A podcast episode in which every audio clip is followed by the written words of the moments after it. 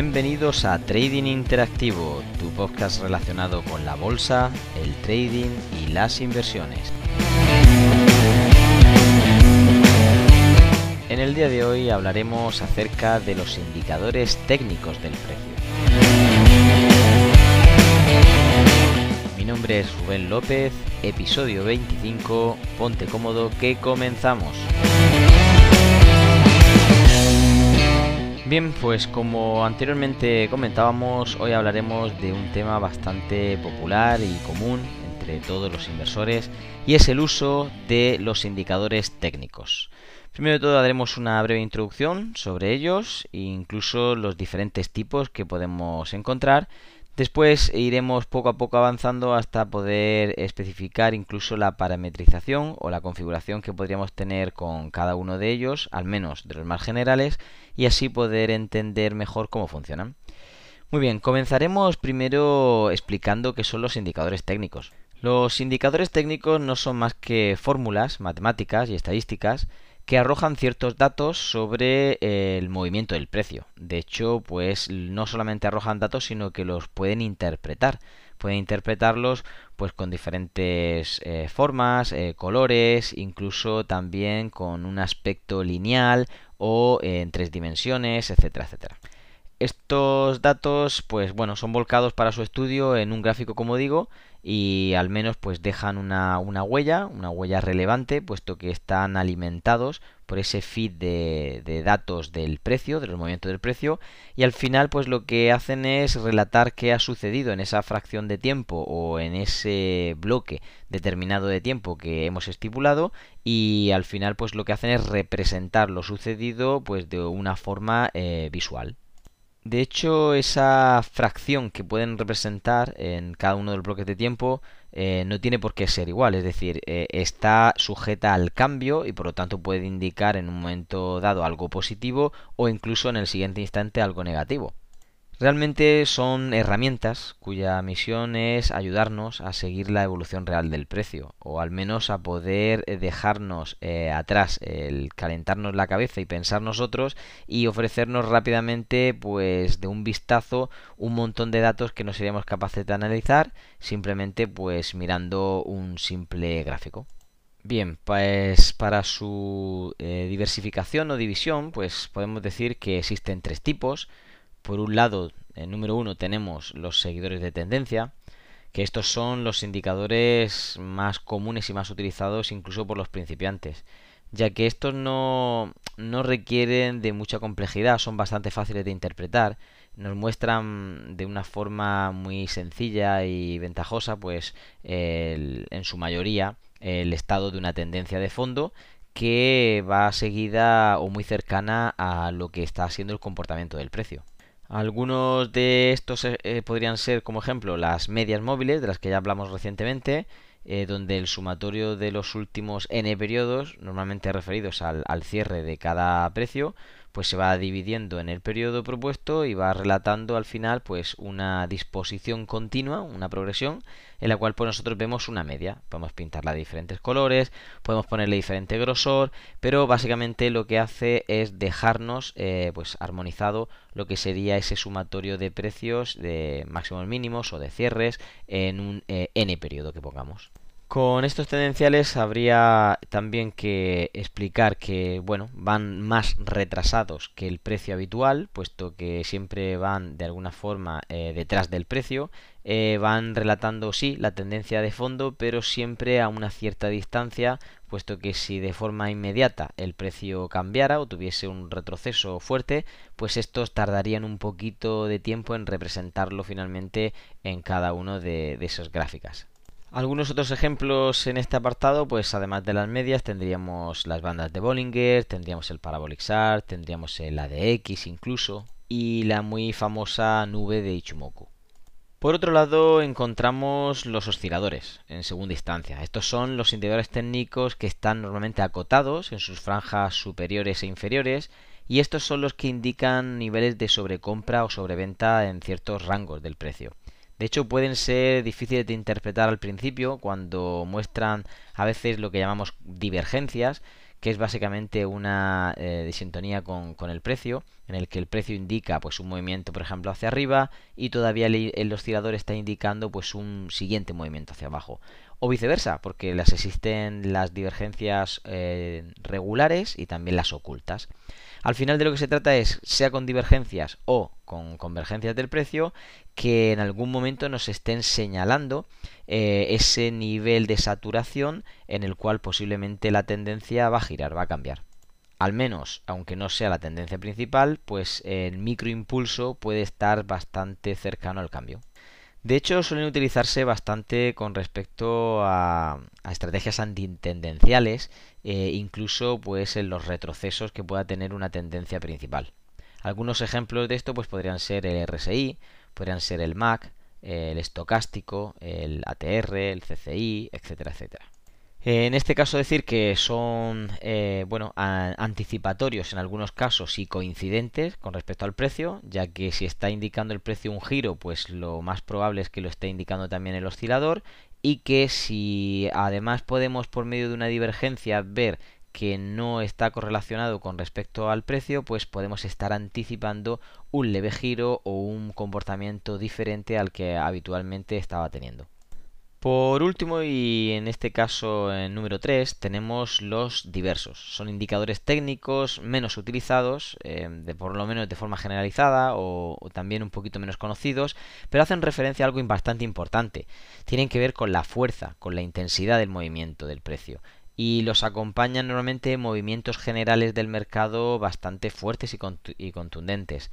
Suelen ser coincidentes en la mayoría de casos con respecto al precio y con alguno de los anteriores pueden incluso hacer un mix para poder, bueno, una combinación de entre señales y confirmaciones para poder entrar a, la operativa.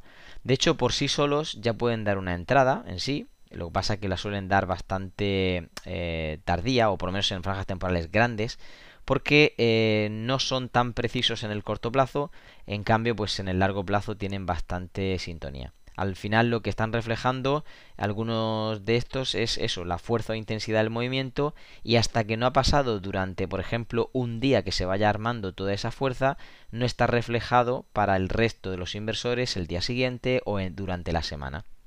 Al final lo que intentamos es que en cualquiera de estos ejemplos nos den una ayuda o una información extra para poder operar.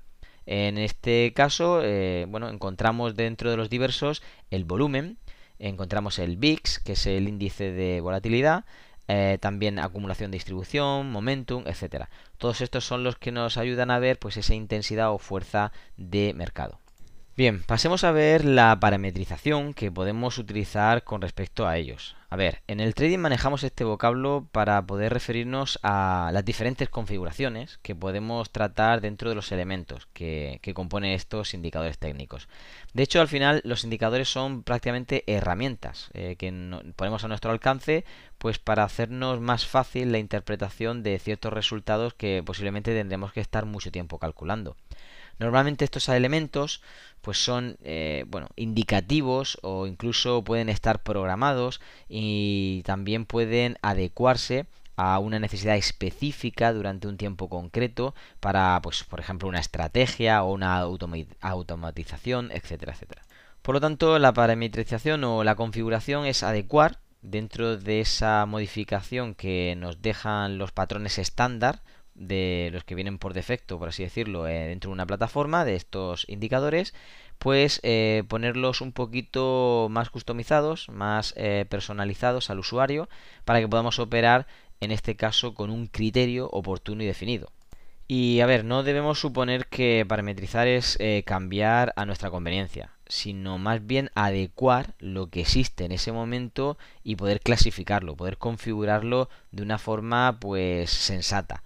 Por ejemplo, si yo quisiera parametrizar, como en el caso explicamos las medias anteriormente, eh, pues en una franja temporal pequeñita, pues hablemos de 5 minutos o 15 minutos, una media de largo plazo, pues tendría que estar alargando la configuración de una media. Es decir, una media de 30 o una media de 50 no me serviría. Tendría que irme a una media, por ejemplo, de 100, una media de 200 o incluso más, para poder tener una media de largo plazo en una temporalidad pequeña. Y de la misma forma, si quisiera atender a una temporalidad mayor, por ejemplo de una hora o de cuatro horas, pues tendría que irme a una configuración de una media pues pequeñita. A lo mejor una media de 20, una media de 15 o algo parecido que me pueda estar ayudando a ver los puntos de inflexión para poder posicionarme a un lado o a otro del mercado. A pesar de que eh, la acción esta de parametrizar nos puede ayudar y puede ser muy precisa en algún momento de entradas y salidas, no por ello debemos dejar todo el peso a esta configuración, sino que somos nosotros los que debemos de gestionar o administrar adecuadamente nuestra posición con respecto pues a las herramientas que, tenemos de contención. Pues básicamente el stop loss, el, trailing stop, incluso pues el take profit. Así que ya que, por así decirlo, los indicadores técnicos nos pueden ayudar, nos pueden dar una guía de cómo podemos estar configurando o qué es lo que queremos que evidencie los movimientos del precio, eh, yo tengo algunos consejos que a lo mejor os pueden ayudar. Eh, primero de todo es intentar saber qué tipo de subyacentes deseo parametrizar, ya que no todos van a guardar la misma compostura con una configuración estándar, por así decirlo. Lo importante es distinguir pues por ejemplo en varios de ellos para tener un portfolio y también ir revisando cómo se comporta eh, la misma configuración que yo tenga de un mismo indicador para cada uno de ellos. Así puedo estar después adecuándolo, adaptándolo dependiendo de cómo se estén comportando cada uno de ellos. En momentos de tendencia, en momentos antitendenciales, momentos de volatilidad, momentos de rango, etcétera, etcétera. Lo siguiente sería básicamente seleccionar una franja temporal adecuada que esté referida al subyacente que estamos estudiando. No podemos adecuar nuestras herramientas si no tenemos una franja eh, temporal por la que trabajamos. Incluso pues una escala de ellas. Eh, una escala superior si queremos movernos arriba o una escala inferior si queremos estar pues más cerca del precio. De hecho, cuando tenemos esa franja temporal seleccionada, eh, la parametrización de esos indicadores es mucho más fácil. Y como os he dicho, podemos guardar esa regla. En una franja temporal más pequeñita, pues una eh, parametrización o configuración más larga y viceversa. Además, es esencial para esta configuración que podamos tener una temporalidad determinada por la cual estamos evaluando ya que si yo voy cambiando a mi antojo pues, tanto la temporalidad como esa configuración, básicamente me puedo volver loco con la multitud de combinaciones que podríamos hacer a través pues, de estas opciones. Además, eh, como tercera mm, opción, yo eh, intentaría tener claros los indicadores y osciladores que voy a utilizar. Es decir, eh, si yo me voy a dejar guiar por un seguidor de tendencia, tendré un propósito concreto. O bien si es que quiero operar en, en los movimientos de reversal, pues va a haber momentos antitendenciales, utilizaré más bien osciladores que seguidores de tendencia. De hecho, puedo incluso combinarlos. Eh, hay que tener una precaución, obviamente, de saber quién es el que ofrece la señal y quién ofrece la confirmación, pero yo podría combinarlos. Podría poner, por ejemplo, un MAC que me diese la tendencia de fondo con un histograma pues eh, adecuado a la temporalidad que he seleccionado y a lo mejor pues utilizar una media como eh, momento de confirmación para poder entrar a ese lado en el que ya el oscilador me estaba diciendo que el precio pues eh, tenía mm, vamos estadísticamente su mayor acierto. Y por último hacer una rápida reflexión eh, a pesar de que los indicadores técnicos nos suelen facilitar cierto trabajo a nivel estadístico y de representación, no son mágicos, ni siquiera nos van a garantizar el que nosotros tengamos operaciones exitosas. De hecho, eh, todo lo contrario, pueden llevarnos a engaño muy rápido y algo que nosotros tenemos claro viendo simplemente el gráfico se nos puede complicar si no sabemos qué estamos viendo. Así que mi consejo es que empecéis a hacer alguna práctica sencilla en alguna cuenta demo para poder conocerlos, para poder configurarlos adecuadamente y no caer en el fallo común que tiene todo principiante que es eh, la parálisis del análisis. Es decir, meter tantos indicadores, osciladores y demás que al final está confundido, porque la mitad de ellos dicen hacia arriba, la mitad de ellos dicen hacia abajo en el mismo momento y por lo tanto esto no puede ser y se vuelve uno loco, no puede tomar una decisión con claridad y finalmente pues llega la duda, la incertidumbre o simplemente las pérdidas. Así que bueno, eh, tened en cuenta todo esto y mucho cuidado y precaución al operar con indicadores técnicos. Espero os haya ayudado y también que paséis una muy buena feliz semana de trading. Se despide de todos ustedes, Rubén López.